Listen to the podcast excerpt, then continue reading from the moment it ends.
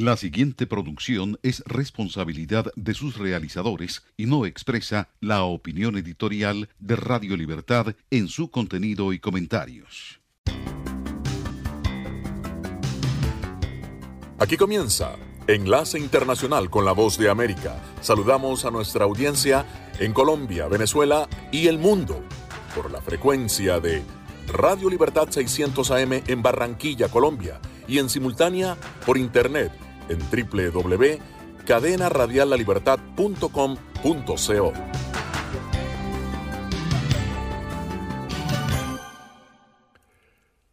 Desde Washington le saluda Gonzalo Abarca.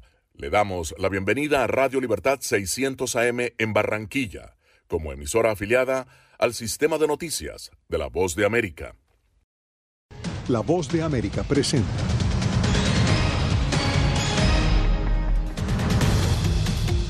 Presuntas informaciones sobre Biden y Trump salen a la luz mientras se acercan los comicios en Estados Unidos. Nashville está listo para el último debate presidencial del 2020. Sospechan supresión de voto en incendio de un buzón electoral en Los Ángeles. Y aún no se conoce el paradero de los familiares de cientos de menores separados por la política migratoria de la administración Trump. ¿Qué tal? Les doy la bienvenida a El Mundo al Día. Soy Yasmín López y a continuación las noticias.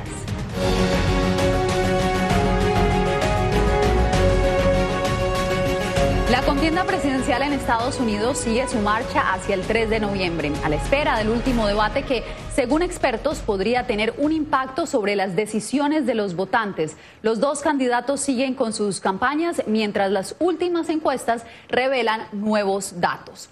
En la Casa Blanca está Jacopo Luzzi, quien nos tiene detalles de cómo se perfilan los candidatos hasta el momento. Adelante, Jacopo. Bueno, hasta este momento las últimas encuestas, como la que recientemente publicó el The New York Times, muestran una ventaja de nueve puntos de Joe Biden sobre Donald Trump, con los votantes que prefieren al ex vicepresidente respecto al mandatario en varios argumentos, por ejemplo, sobre la gestión de la pandemia. Sin embargo, quiero recordar que todo está aún en juego mientras ya casi 30 millones de personas votaron de forma adelantada. Esto ocurre cuando emergieron noticias sobre ambos candidatos con los medios que revelaron detalles sobre Joe Biden y sobre Donald Trump cuando falta tan poco para las elecciones.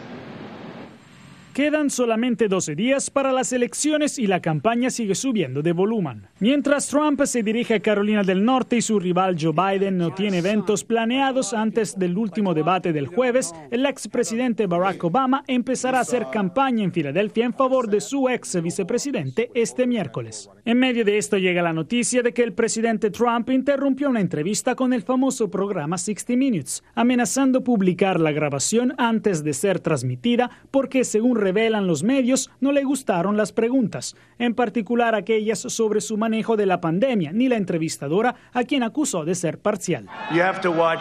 Oh, y tienen que mirar, tienen que mirar lo que hacemos con 60 Minutes. Les va a divertir, les va a encantar. Entre tanto, el The New York Times reveló que el mandatario ha tenido acuerdos económicos con empresas de Estado chinas y que tendría una cuenta bancaria en el país asiático. Trump siempre ha criticado las posiciones de Biden sobre China y los negocios de su hijo Hunter allí. En medio de esta batalla de información, el martes en Pensilvania, el mandatario recordó la diferencia entre él y el candidato demócrata.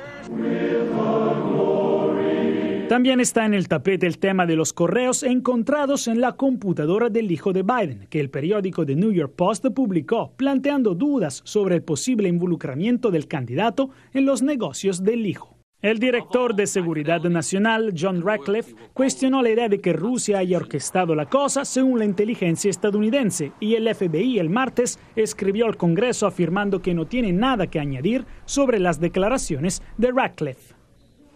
Mientras tanto, Jasmine, los demócratas, el mismo Joe Biden y varios exfuncionarios de inteligencia cuestionaron la credibilidad de estos correos, indicando que podría ser una nueva campaña de desinformación rusa. Lo que está eh, seguro es que hasta ahora, obviamente, eh, ningún otro medio, a excepción del New York Post, ha podido verificar la autenticidad de estos mensajes. Gracias, Jacobo, por el reporte. Después de cancelar el segundo debate presidencial en Miami, el presidente Donald Trump y el candidato demócrata Joe Biden se encontrarán por última vez en Nashville, Tennessee. Celia Mendoza ya se encuentra allí y nos tiene todos los detalles. Celia, ¿de qué manera se llevará a cabo este encuentro? Pero también cuéntanos por qué se está realizando en esta ciudad.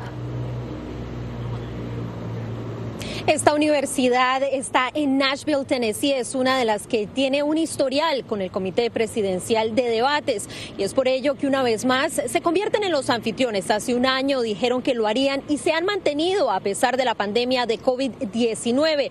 Algo que será fundamental en este formato que es muy similar al del primer debate presidencial en Cleveland.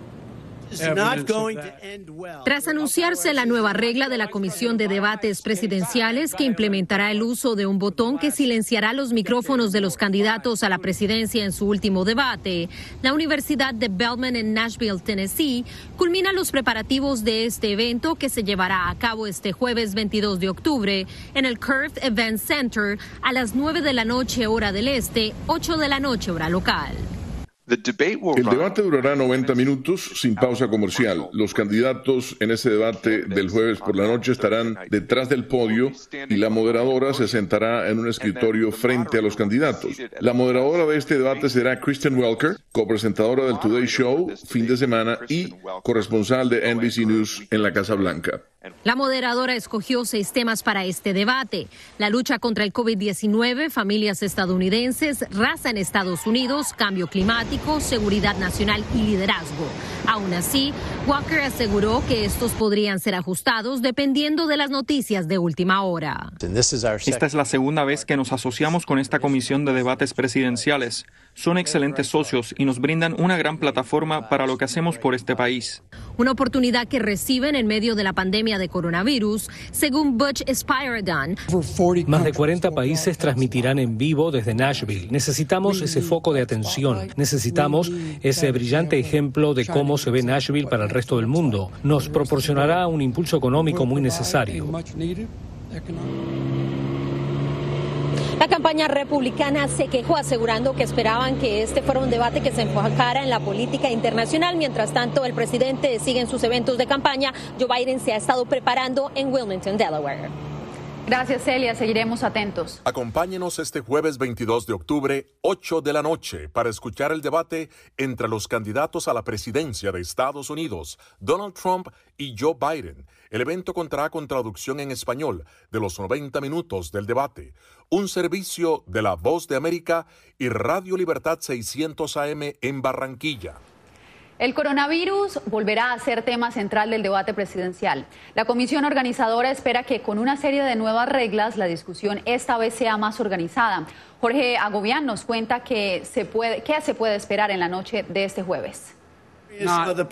Tras un primer debate marcado por las interrupciones entre los dos candidatos, esta vez en Nashville, Trump y Biden serán sometidos a nuevas normas, lo que podría generar una discusión más ordenada, como nos dijo el analista político Darrell West. El próximo debate debería ser más fluido porque la comisión de debate ya anunció que silenciará el micrófono del candidato contrario durante los dos minutos de respuesta que cada candidato da sobre cada uno de los temas, de modo que le permita al menos hacer su discurso y explicar su razonamiento. El presidente Donald Trump tildó como injusto el trato de la comisión bipartidista que organiza el debate y se adelantó a criticar a la moderadora por considerarla parcializada en cuanto a los temas.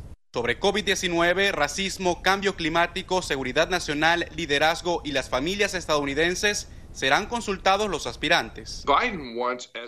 Biden quiere que la mayor parte del debate se centre en el coronavirus porque ese es su mejor tema. Quiero decir, por un margen de 3 a 1, los estadounidenses desaprueban la forma en que Trump ha manejado COVID.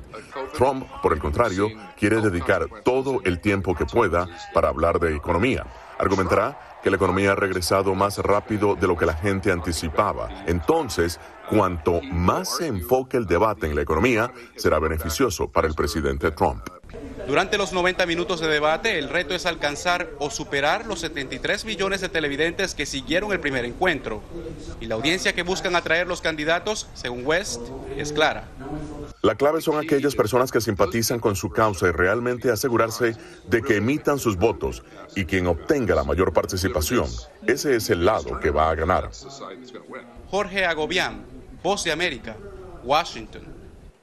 Autoridades en Los Ángeles investigan si fue intencional el incendio de un buzón que destruyó cientos de boletas electorales en un área altamente hispana y demócrata. Verónica Villafañe tiene los pormenores. Bomberos en la ciudad de Baldwin Park, en el área de Los Ángeles, extinguieron un incendio en un buzón oficial electoral en el que se quemaron más de 200 boletas. El incidente se está investigando como un incendio provocado.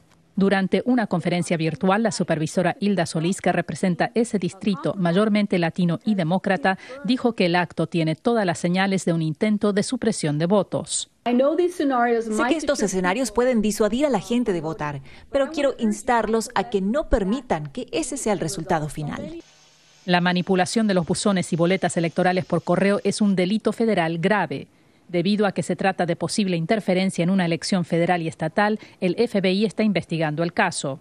Dean Logan, encargado de la Oficina de Registro Electoral del Condado de Los Ángeles, dijo que cuando encuentren al responsable se asegurará que sea enjuiciado. Ha habido preocupación debido a una narrativa nacional sobre intentos de interrumpir el proceso o crear impedimentos para votar en esta elección y cualquier señal, incluso si es solo la apariencia de ser eso, es algo a lo que queremos responder rápidamente. Ante el temor que otros incidentes comprometan la integridad de las boletas, funcionarios ahora las recolectarán cada 24 horas en vez de 48. Según Logan, se identificaron gran parte de los votantes cuyas boletas fueron parcialmente quemadas y les enviarán una nueva, pero otras fueron totalmente incineradas y están pidiendo a votantes que las depositaron en ese buzón que contacten a las autoridades.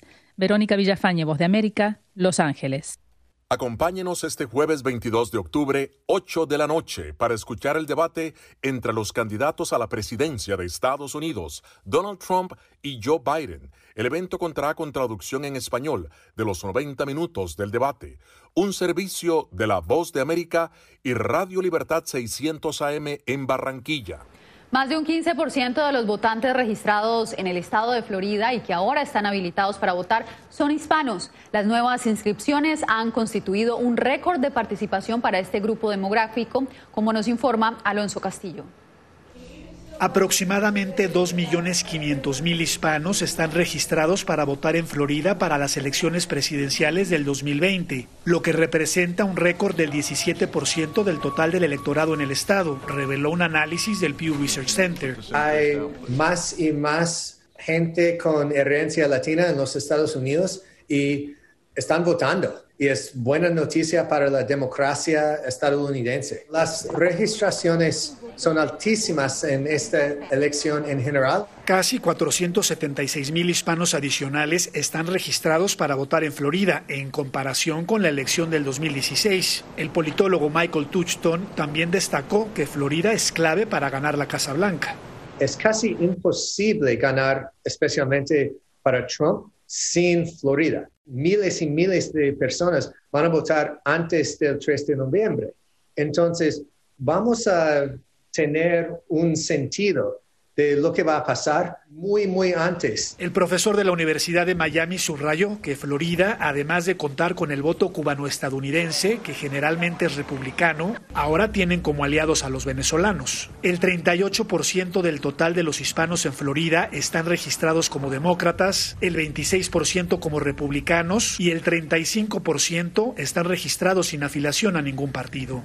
Alonso Castillo, Voz de América, Miami. Nuevas redadas migratorias en ciudades santuario. Les contamos dónde y por qué en minutos. Escuchan la voz de América conectando a Washington con Colombia, Venezuela y el mundo a través de Radio Libertad 600 AM.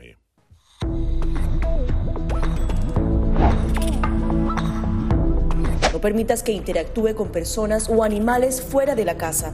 Si una persona de la casa se enferma, evita que tenga contacto con tu mascota. Designa a un miembro de la familia o un amigo para cuidar a tu mascota a corto o largo plazo en caso de que tú no puedas. Limpia sus patas una vez que regreses a casa, pero no uses productos tóxicos para ellos como toallitas desinfectantes. Usa champú para bebés y aceite de coco en sus patas si notas picazón o sequedad. Prepara un kit de emergencia que incluya un suministro de medicamentos por 30 días y al menos dos semanas de alimentos y otros suministros. Asegúrate de que todas las mascotas lleven collares y etiquetas con información actualizada como nombre, número de teléfono y necesidades médicas urgentes.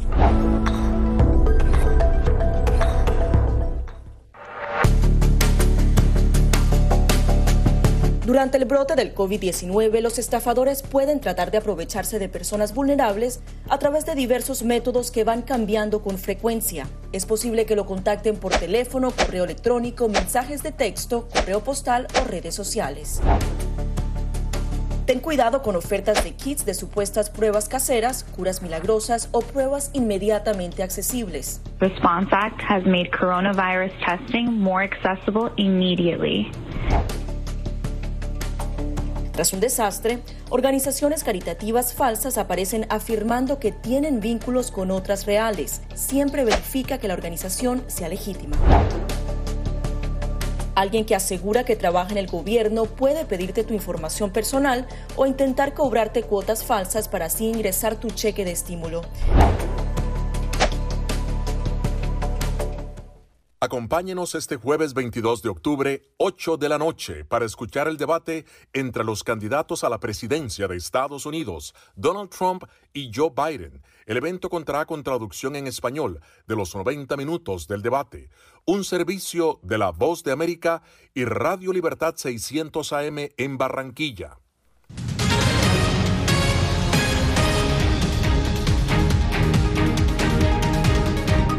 Nuevos cierres se han ordenado en Estados Unidos debido al COVID-19. En la ciudad de Nueva York, una de las más impactadas durante el inicio de la pandemia, algunos negocios no esenciales y escuelas han tenido que suspender sus servicios presenciales en áreas consideradas críticas como Queens, Brooklyn y los condados de Rockland y Orange.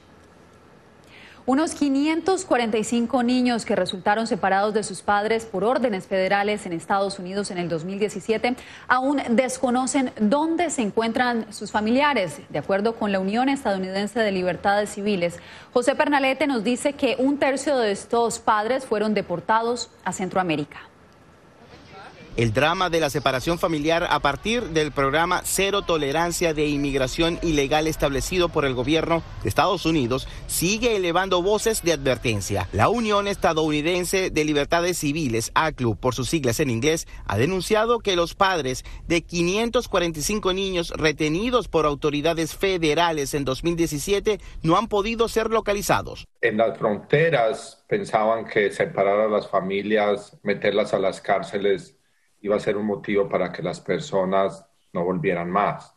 La pobreza y la violencia en países que ya todos conocemos, no va a parar la migración. Iván Parra es coordinador de la coalición de inmigrantes de Florida. En entrevista con La Voz de América, dijo que de acuerdo al procedimiento legal, estos niños retenidos, cuyos padres no han podido ser localizados, podrían terminar en hogares designados por las autoridades. El gobierno de Estados Unidos estableció esta política de tolerancia cero para evitar el tráfico humano en la frontera sur. Autoridades del Departamento de Seguridad Nacional explicaron que la situación en la frontera no era reciente ni de su creación y que como no se podría detener a los niños con sus padres, tendrían que liberar tanto a los padres como a los niños o el adulto y el menor deberían ser separados como resultado de enjuiciar al adulto. Esas eran las únicas dos opciones. El gobierno optó por la separación. José Pernalete, Voz de América, Miami. Acompáñenos este jueves 22 de octubre, 8 de la noche, para escuchar el debate entre los candidatos a la presidencia de Estados Unidos, Donald Trump y Joe Biden. El evento contará con traducción en español de los 90 minutos del debate, un servicio de La Voz de América y Radio Libertad 600 AM en Barranquilla. Nuevas redadas fueron anunciadas por la Oficina de Inmigración y Aduanas de Estados Unidos. En Nueva York se confirmó que por ser ciudad santuario, en las últimas horas se detuvieron a 54 inmigrantes indocumentados. Laura Sepúlveda tiene el reporte. La política de ciudad santuario en Nueva York conduce a una mayor actividad de ICE. Así anunció la Agencia de Inmigración y Aduanas, ICE por sus siglas en inglés, las redadas que han dejado decenas de detenidos en la ciudad. ICE continúa protegiendo a las comunidades, sacando a los delincuentes extranjeros de las calles, independientemente de las políticas locales de cooperación, lo cual es parte de nuestra misión encomendada por el Congreso. Así cita el comunicado de la agencia al director de la misma. Palabra santuario, ¿verdad? Ah, ciudades, comunidades, estados, uh, santuarios. Eh, es algo muy eh, específico. Básicamente dice que estas comunidades, el estado, la ciudad, ellos no van a comunicar o no van a cooperar con, con, ICE. La agencia en su comunicado advierte que los detenidos son personas con registro criminal. Pese a ello, Ramón Guerra, abogado de inmigración, asegura que los datos de la orden judicial no son siempre compatibles con los del detenido. Y si ellos no tienen eh, orden judicial, ellos no pueden entrar ah, en la casa y no tienen, no tienen el derecho para hacer el, el, arresto. Los planes de detención anunciados han tenido también lugar en Seattle, Denver, Filadelfia, Baltimore y Washington, D.C. La agencia reportó que en una semana se llevaron a cabo 170 detenciones bajo el plan de redadas en lugares santuario. Laura Sepúlveda, Voz de América, Nueva York. Esta es la señal de Radio Libertad 600 AM, emisora afiliada al sistema de noticias de la Voz de América. Y un apoyo sin precedentes le dio el Papa Francisco a la comunidad LGBT al expresar que las parejas del mismo sexo tienen derecho a estar en una familia y que se deberían legalizar las uniones civiles de esta comunidad. El líder de la Iglesia Católica manifestó estas opiniones en una entrevista para el documental llamado Francesco, que se estrenó este miércoles en el Festival de Cine de Roma. Al regresar, los retos que enfrenta el próximo presidente de Bolivia.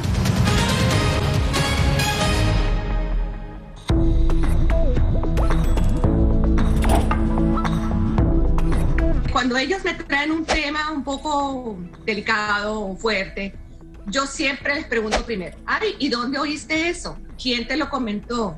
¿Y qué, y qué te han comentado? Pues corrijo si han escuchado algo que no, es, no está correcto, no está bien, y les aclaro, pero lo, lo mínimo necesario para su edad. Enfócate en que tu hijo se sienta seguro y no le ofrezcas más detalles de los que pida. Si ellos preguntan, nosotros siempre les hemos respondido con la verdad, pero eh, a su edad. Finalmente, di cosas específicas que tu hijo pueda hacer para que sienta que tiene el control. Por ejemplo, enséñale que lavarse las manos con frecuencia lo puede ayudar a mantenerse sano. Acompáñenos este jueves 22 de octubre, 8 de la noche, para escuchar el debate entre los candidatos a la presidencia de Estados Unidos, Donald Trump y Joe Biden. El evento contará con traducción en español de los 90 minutos del debate, un servicio de La Voz de América y Radio Libertad 600 AM en Barranquilla. Somos la voz de América. Según la patrulla fronteriza, se necesitan más agentes. Es un proyecto de ley que prohibiría la venta de armas y equipos antidisturbios al gobierno de Venezuela. Pedir la libertad de los que consideran prisioneros políticos. Información balanceada y objetiva. La ayuda proveniente de Estados Unidos. Sin embargo, el gobierno colombiano dice que eso no sucederá. Entérese de lo que sucede en Estados Unidos, América Latina y el mundo en un solo lugar. boanoticias.com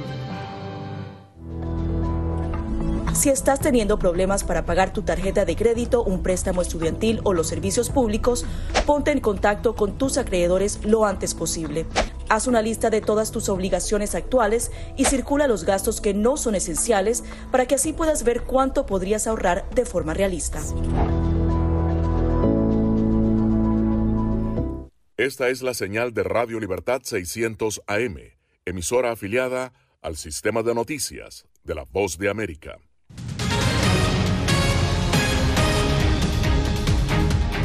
Nicaragua será el país centroamericano menos afectado por el COVID-19. Al menos así lo asegura el gobierno del presidente Daniel Ortega. Pero el sector empresarial y la CEPAL estiman que la contracción económica será mayor. Donaldo Hernández nos informa.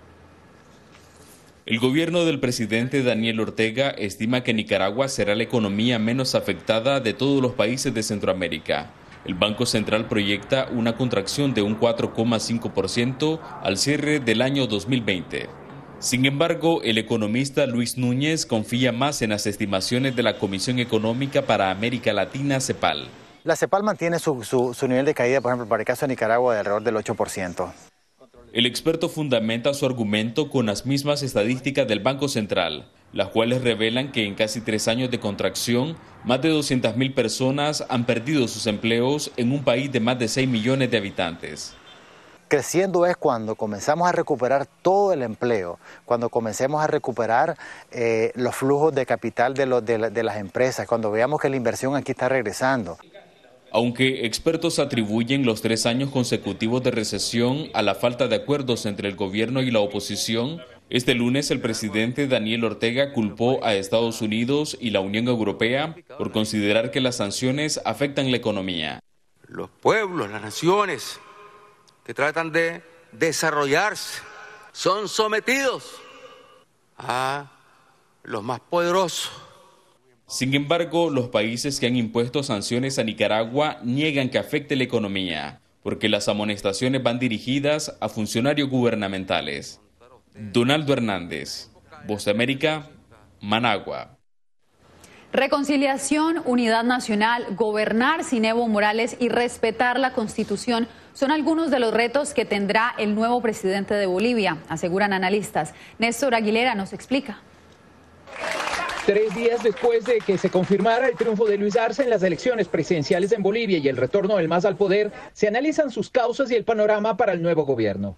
Hernán Reyes, sociólogo y profesor universitario, cree que será necesario que la nueva administración vuelva a los principios que establece la constitución de ese país y cumpla lo mencionado por el candidato ganador en las últimas horas. Uno que va a plantear un gobierno de unidad nacional y de reconciliación, obviamente, Dos, que él va a ser el que va a gobernar y no Evo Morales. Y tres, que iba a atender las necesidades populares en primer lugar. María Paz Gervis, abogada y docente, explica que será necesario un proceso de reconciliación, que también considera el segmento de la población que se sintió invisibilizado durante el gobierno de Morales. Un gobierno de avanzada, que un gobierno democrático y preocupado por legitimarse en todos los espacios, tiene que escuchar y escuchar a los contrarios. Los dos analistas consultados coincidieron en señalar lo que consideran fueron errores cometidos por Yanine Áñez y que creen aceleraron el triunfo de Arce. Sin embargo, la mandataria reiteró el martes tres logros de su gestión, medidas en favor de la salud, otras para reactivar la economía nacional y el fortalecimiento de la democracia, al haber viabilizado las elecciones del domingo.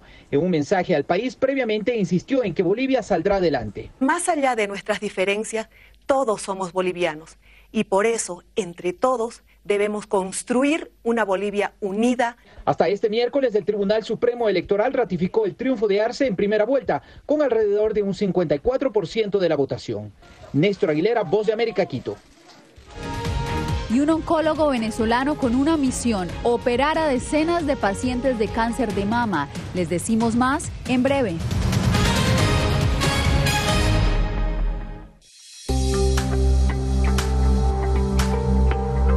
Además de asegurarse de tener un amplio suministro de alimentos en casa, a la gente también le preocupa el poder infectarse del COVID-19 a través de estos productos. La buena noticia es que los Centros para el Control y la Prevención de Enfermedades aseguran que los alimentos no son una vía de transmisión del virus. Expertos en seguridad alimentaria aseguran que es poco probable ya que el virus no se multiplica en los alimentos. Según la Organización Mundial de la Salud, el virus es probablemente susceptible a las temperaturas normales de cocción. En general, los restaurantes tienen normas de seguridad alimentaria que deben seguir, sobre todo para evitar la transmisión de cinco bacterias y virus transmitidos por los alimentos. Esas normas evitarían que el nuevo coronavirus se introdujera en su comida. Somos la voz de América disparos de perdigones, están tirando también bombas. Donald Trump y Kim Jong-un ya se encuentran en Singapur. No han cesado los enfrentamientos entre oficiales de la Guardia Nacional y los manifestantes. Información balanceada y objetiva. Florence ha ustedes pueden verlo. Entérese de lo que sucede en Estados Unidos, América Latina y el mundo en un solo lugar. boanoticias.com. El riesgo principal de este virus es que se trata de un virus nuevo y el cuerpo humano no tiene defensas para atacarlo. Los síntomas más comunes son fiebre, problemas para respirar, tos seca, dolores de cabeza y musculares. Si presentas algunos de estos síntomas, ve al centro médico más cercano para consultar a un doctor sobre tu estado. Puedes ser aislado y tus datos ser compartidos con autoridades de la salud. Para más información visita nuestra página web o síguenos a través de las redes sociales bajo arroba Noticias.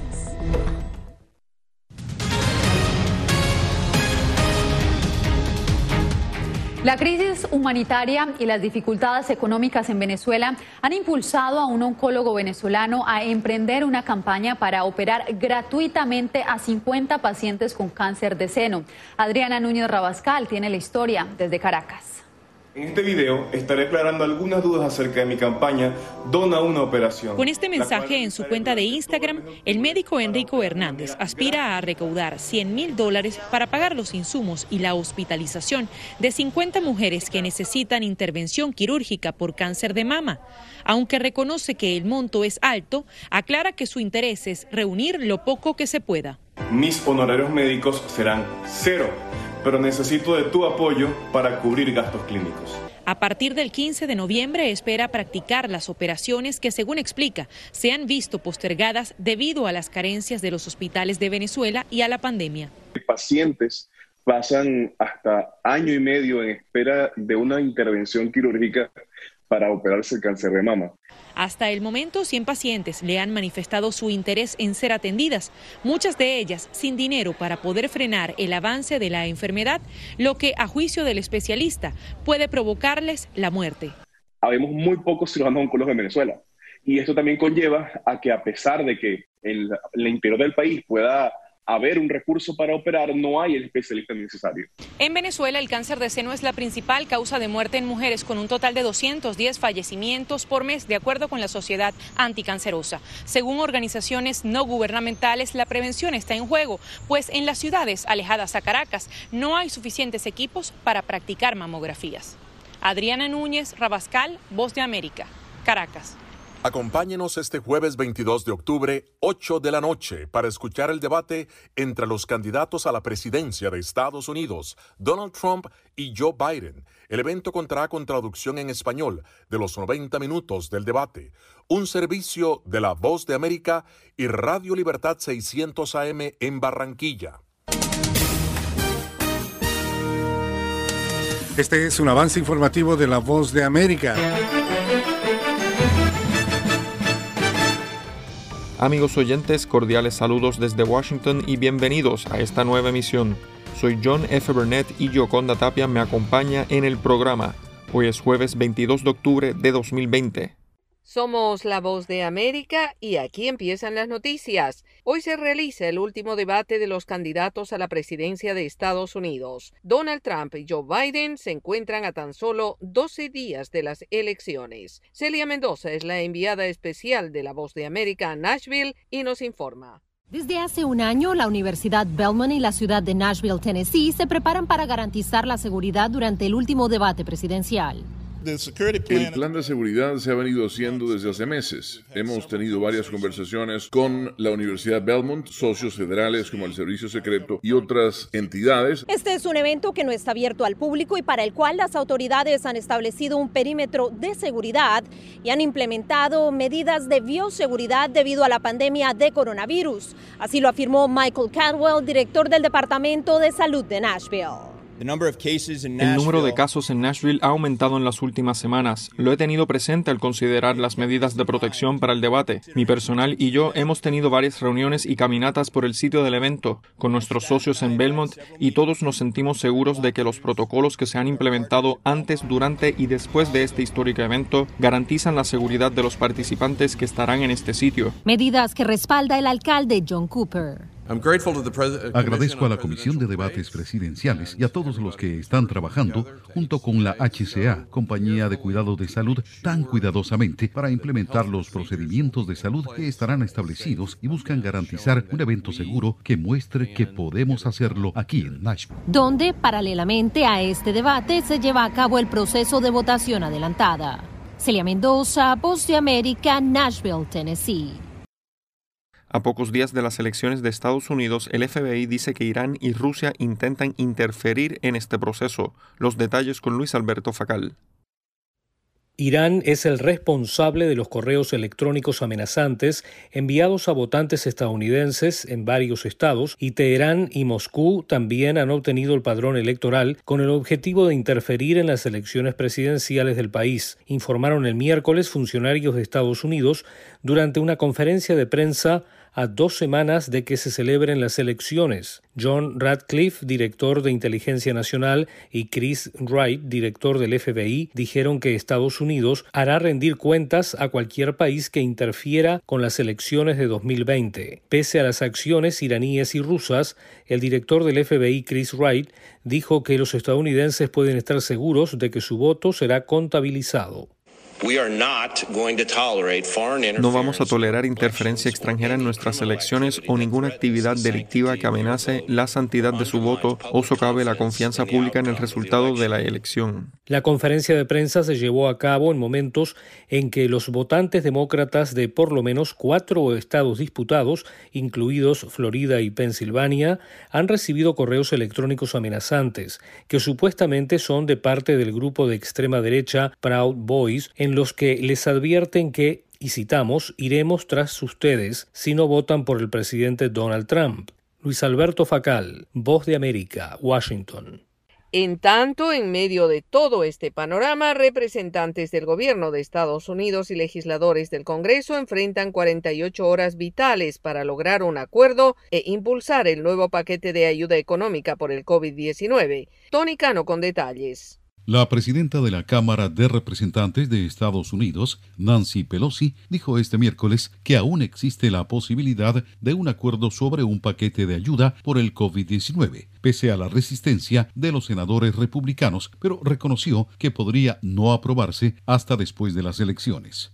Pelosi, la legisladora demócrata de mayor rango, afirmó que tenía previsto seguir negociando con el secretario del Tesoro, Stephen Mnuchin, más tarde en el día. En declaraciones a MSNBC dijo que quiere que el proyecto sea aprobado antes de los comicios del 3 de noviembre, pero insinuó que el líder de la mayoría republicana en el Senado, Mitch McConnell, podría querer hacerlo después. Si eso sucede, señaló, incluiría ayuda retroactiva. Soy optimista, afirmó Pelosi. Lo queremos antes, pero de nuevo quiero que la gente sepa que viene ayuda en camino. El presidente Donald Trump, quien marcha por detrás en los sondeos, está pidiendo cada vez más acción, pero las propuestas de un alivio amplio se han topado con la resistencia de los senadores republicanos.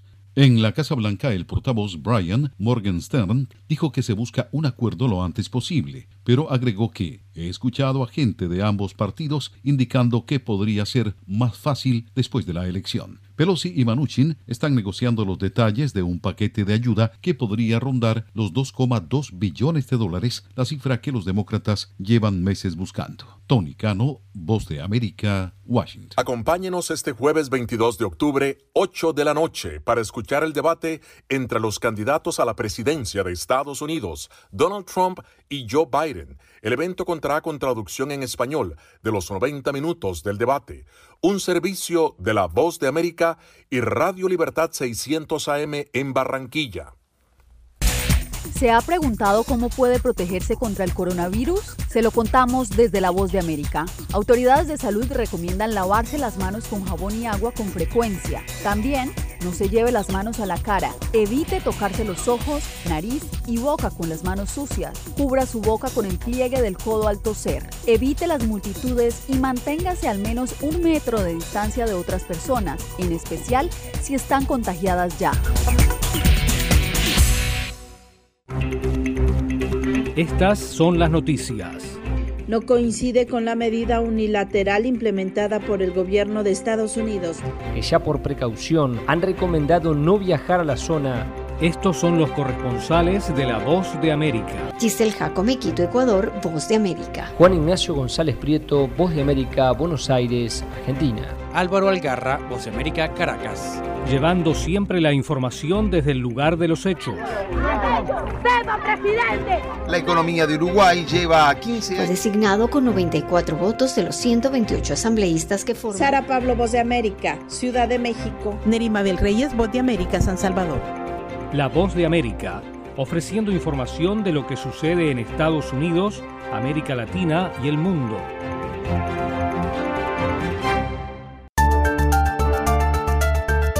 Los que al fin de cuentas acabarían beneficiando de esto serían las, las, compañías petroleras. Conversando con la BOA. El gobierno chino tiene capital para invertir desde Washington al mediodía de lunes a viernes, el encuentro de análisis con los expertos y los protagonistas de la noticia. La diferencia que teníamos era de 52 mil votos. Los temas del acontecer mundial en Conversando con la Voz de América.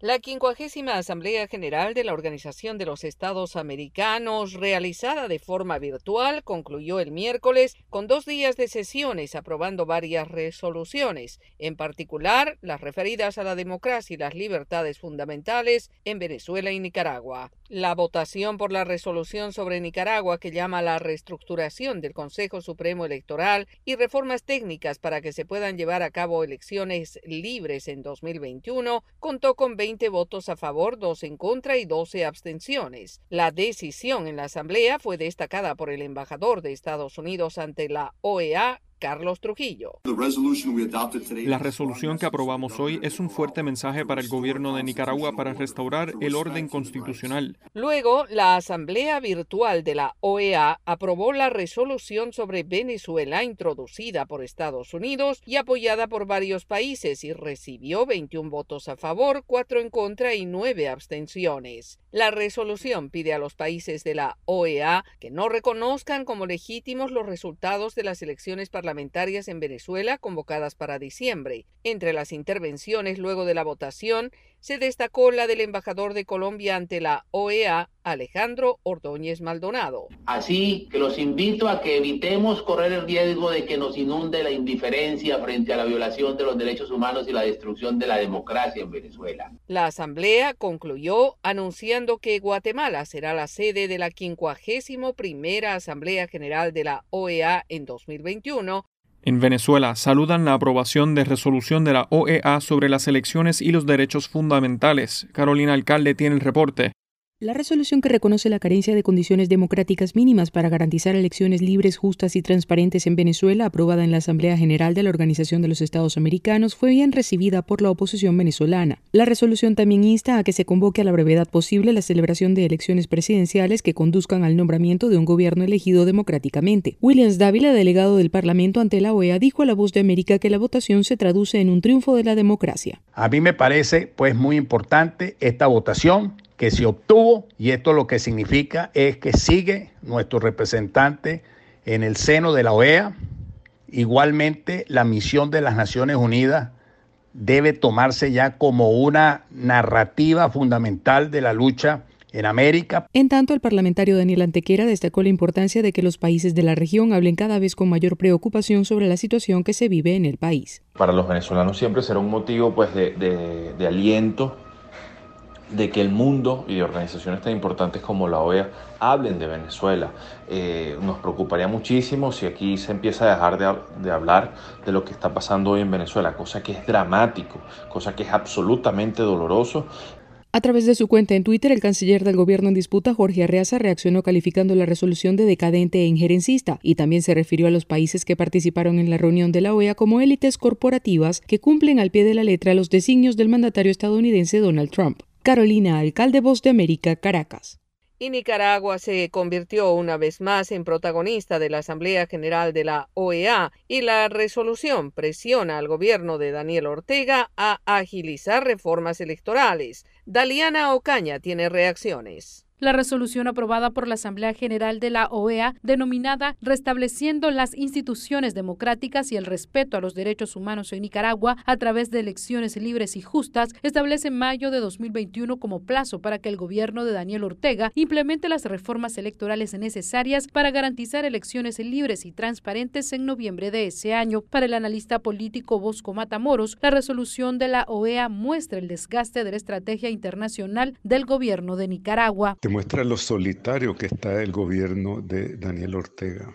Los discursos que se pronunciaron, el, el, el trayecto de esta estrategia, de la política del presidente Ortega hacia la comunidad internacional, y hacia el país se está agotando. Sin embargo, el gobierno del presidente Daniel Ortega ha prestado oídos sordos a los llamados internacionales y el embajador de Nicaragua ante la OEA, Luis Alvarado, señaló la resolución como revanchista, ilegal y maquiavélica, a la vez que arremetió contra los países que impulsaron la medida. Creemos de que estos países realmente no son, no tienen capacidad ni, ni calidad moral como para venir a cuestionar a Nicaragua cuando tienen situaciones realmente graves y de, de graves violaciones sistemáticas a sus derechos humanos. Por lo tanto, eh, no, no conviene estar mirando la paz en el ojo ajeno. Un memorándum de entendimiento para un acuerdo electoral firmado hace tres años por el gobierno de Nicaragua y la Organización de los Estados Americanos perdió validez el 28 de febrero de este año y proponía trabajar para mejorar la institucionalidad electoral con base a estándares regionales.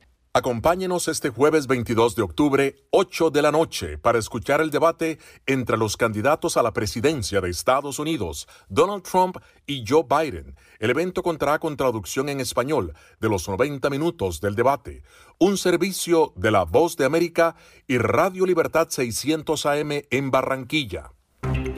Estas son las noticias.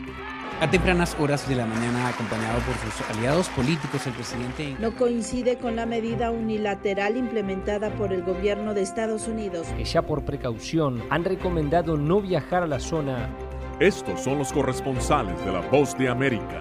Álvaro Algarra, Voz de América, Caracas. Giselle Jacome, Quito, Ecuador, Voz de América. Juan Ignacio González Prieto, Voz de América, Buenos Aires, Argentina. Llevando siempre la información desde el lugar de los hechos. La economía de Uruguay lleva 15 años de crecimiento ininterrumpido. Fue designado con 94 votos de los 128 asambleístas que forman. Sara Pablo, Voz de América, Ciudad de México. Nerima del Reyes, Voz de América, San Salvador. La Voz de América ofreciendo información de lo que sucede en Estados Unidos, América Latina y el mundo.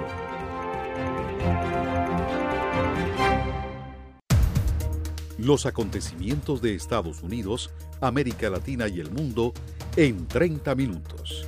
Con corresponsales en varios puntos del país. El Mundo al Día se emite desde nuestros estudios en Washington a través de nuestras afiliadas en la región latinoamericana con la información balanceada de lo que sucede en Estados Unidos y el mundo. Los espero de lunes a viernes a través de La Voz de América.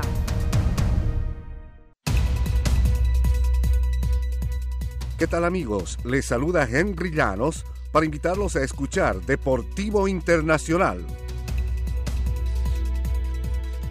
De lunes a viernes, el resultado y las noticias de los eventos deportivos internacionales en un solo lugar Deportivo Internacional, una producción de La Voz de América. Y ya de vuelta a La Voz de América, continuamos con más noticias de Latinoamérica. Crece el clima de tensión postelectoral en Bolivia debido a la movilización de grupos que reclaman por resultados de los comicios y el accionar del Tribunal Supremo Electoral. Fabiola Chambi informa desde Bolivia.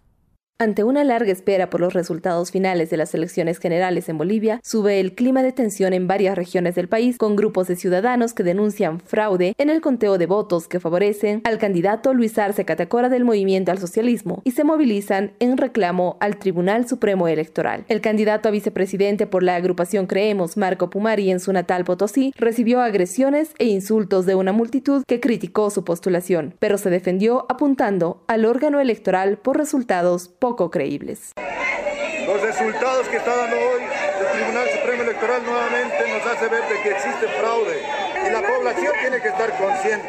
Vamos a seguir luchando por Potosí en el lugar donde nos encontremos. Por su parte, el ministro de Gobierno Arturo Murillo se refirió a las movilizaciones y pidió certidumbre al Tribunal Supremo Electoral. Lo que no vamos a permitir es violencia ni confrontación. Por eso es que queremos y pedimos al Tribunal Supremo Electoral que sea responsable, como ha venido siendo, pero lo que le está faltando al Tribunal Supremo Electoral, claridad y certidumbre al país. Nosotros no nos podemos meter en tema electoral, no nos compete. Luis Arce Catacora, virtual ganador de las elecciones 2020, anunció que entre las primeras medidas que asumirá su gobierno está el restablecimiento de las relaciones con Venezuela y Cuba como parte de la política exterior boliviana. Fabiola Chambi, Voz de América, Bolivia.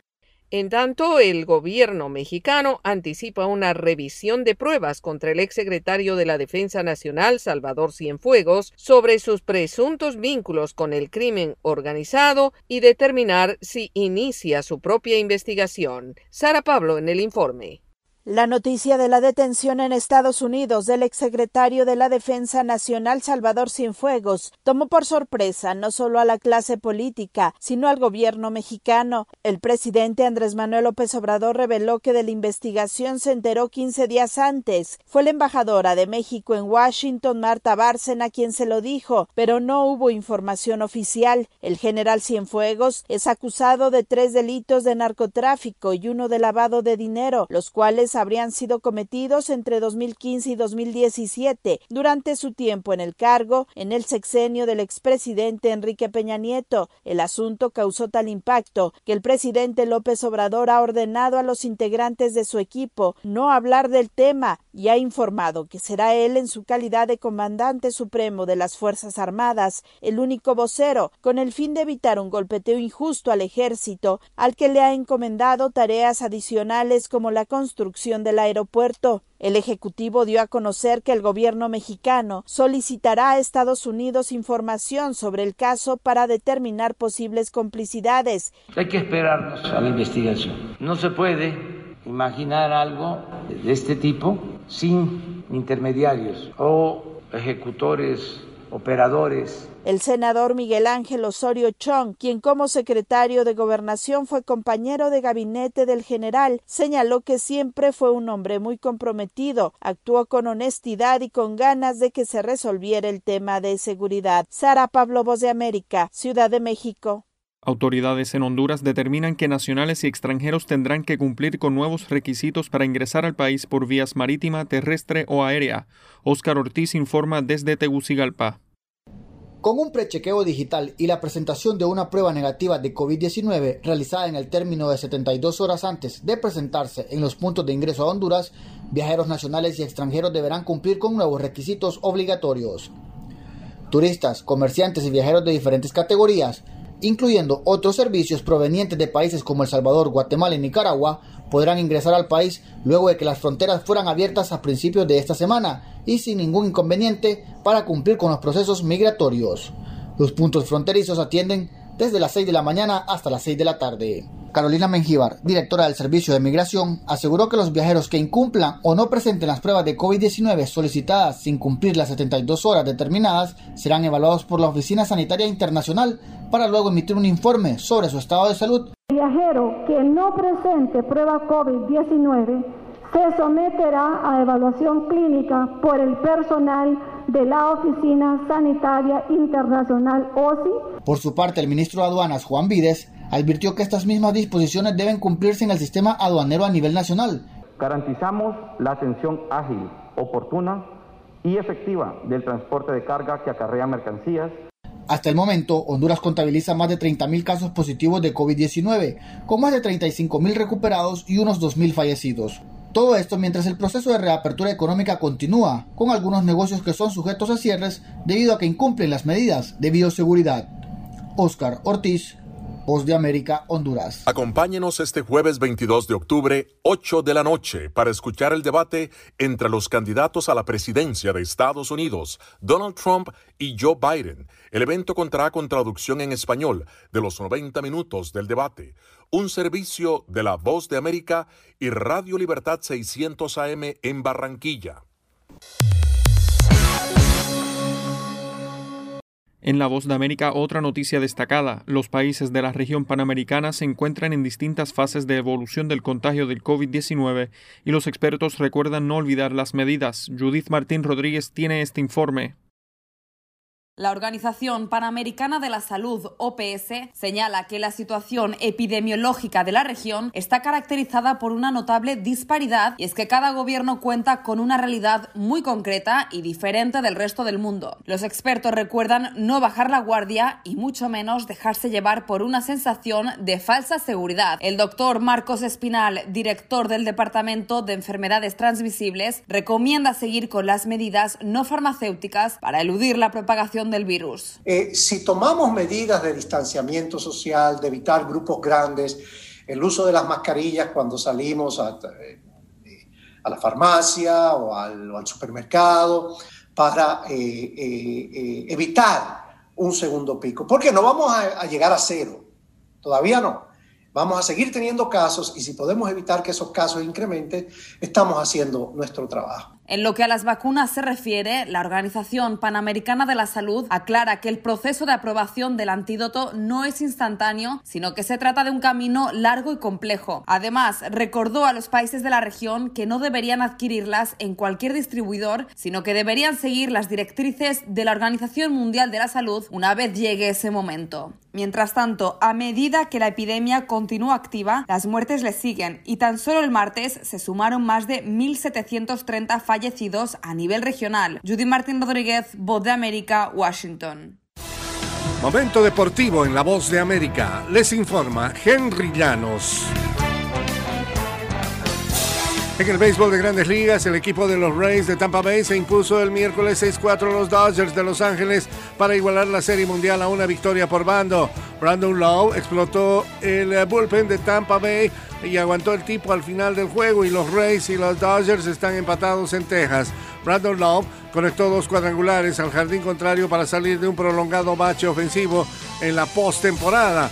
Black Snell abanicó a nueve en cuatro innings y dos tercios para los Rays y no concedió hits hasta un buen acerca de dos carreras de Chris Taylor que redujo la distancia en la pizarra a 5-2 en el quinto. Los Dodgers amenazaron con completar una gran remontada en el octavo, pero los relevistas de Tampa Bay no cedieron. Lowe y Joey Wendell remolcaron tres carreras cada uno para los Rays. Nick Anderson sacó cuatro outs para la victoria y el dominicano Diego Castillo logró el salvamento al ponchar a Taylor, el único bateador que enfrentó. Los organizadores de los Juegos Olímpicos de Tokio quieren que todo el mundo sepa que están al día en cuanto a las medidas para prevenir la pandemia del COVID-19 en las justas del año próximo, incluso si no tienen una idea clara de lo que serán. Tokio mostró el miércoles algunos de los posibles remedios, exhibiendo diversos métodos de monitoreo en el Palacio de Convenciones que albergará el centro de prensa de los Juegos. Nuestro objetivo es exponer todo lo que estamos haciendo para la higiene y seguridad de los Juegos Olímpicos, dijo Tsuyoshi Iwashita, el director de seguridad de los Juegos de Tokio. Casi todo fue lo habitual, dispensadores de gel alcoholado para lavarse las manos y espacios en los que se instalarán los artefactos para la evaluación de posibles síntomas con guardias cubiertos. Henry Llanos, Voz de América, Washington. Acompáñenos este jueves 22 de octubre, 8 de la noche, para escuchar el debate entre los candidatos a la presidencia de Estados Unidos, Donald Trump y Joe Biden. El evento contará con traducción en español de los 90 minutos del debate, un servicio de La Voz de América y Radio Libertad 600 AM en Barranquilla. La Voz de América presenta Cada semana, La Voz de América te invita a ser parte de Venezuela 360. Para empoderar las voces que quieren reunir a tu país. Para escribir con ritmos contagiosos. Un nuevo capítulo en tu historia. Con un mismo lenguaje. El de la esperanza. El del futuro. El de la vida. Únete a un equipo de origen hispanoamericano que trabaja para conectarnos con el ADN venezolano. Conéctate con los tuyos. Conéctate con nosotros. Conéctate en WhatsApp digitando más 1-202-549-8691. Y Conviértete en protagonista de una historia que tú mismo ayudarás a construir. Conéctate cuantas veces quieras con Venezuela 360 en buenoticias.com. Y sé parte de nuestro equipo de redacción a través de tu conexión WhatsApp. Recuerda, más 1-202-549-8691. Acompáñanos de lunes a viernes con las noticias del mundo del entretenimiento. Lo mejor del cine. So, Scrolls are the bad guys. Los estrenos de Hollywood. I've never seen anything like this. Who am I? She's the last of her kind. So I'm 300 years old. The leader you are. You have the most advanced weapon ever. Lo mejor en música. Las noticias del espectáculo. Lady Gaga declaró al diario The New York Times que el actor Alex Bowen dijo el miércoles que se inscribirá en un curso para... de lunes a viernes. El mundo del entretenimiento llega a ustedes desde los estudios de La Voz de América en Washington.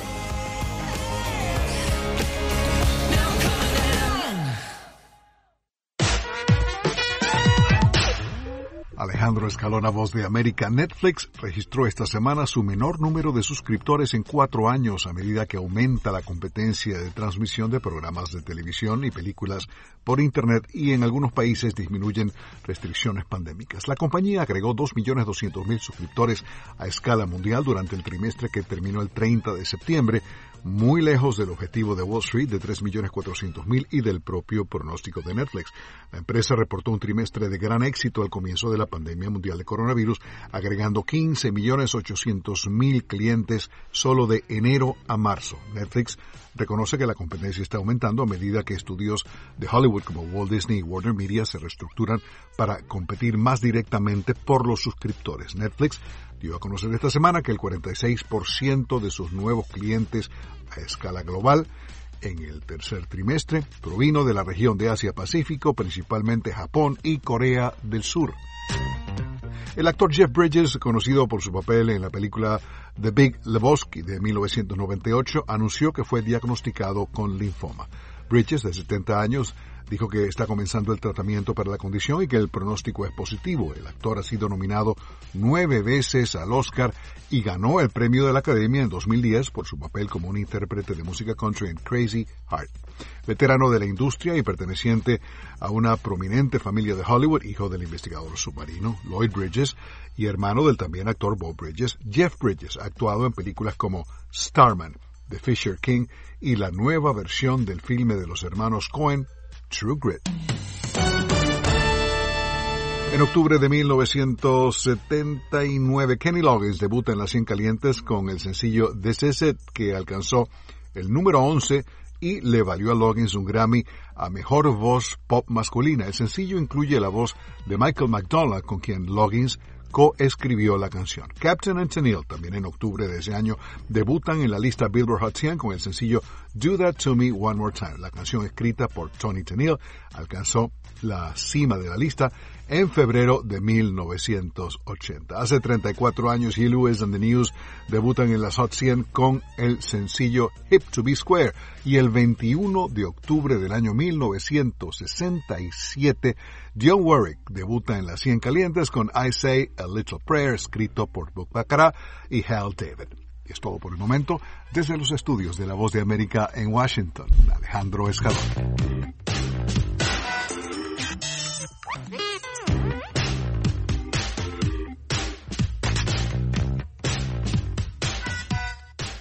Acompáñenos este jueves 22 de octubre, 8 de la noche, para escuchar el debate entre los candidatos a la presidencia de Estados Unidos, Donald Trump y Joe Biden. El evento contará con traducción en español de los 90 minutos del debate, un servicio de La Voz de América y Radio Libertad 600 AM en Barranquilla.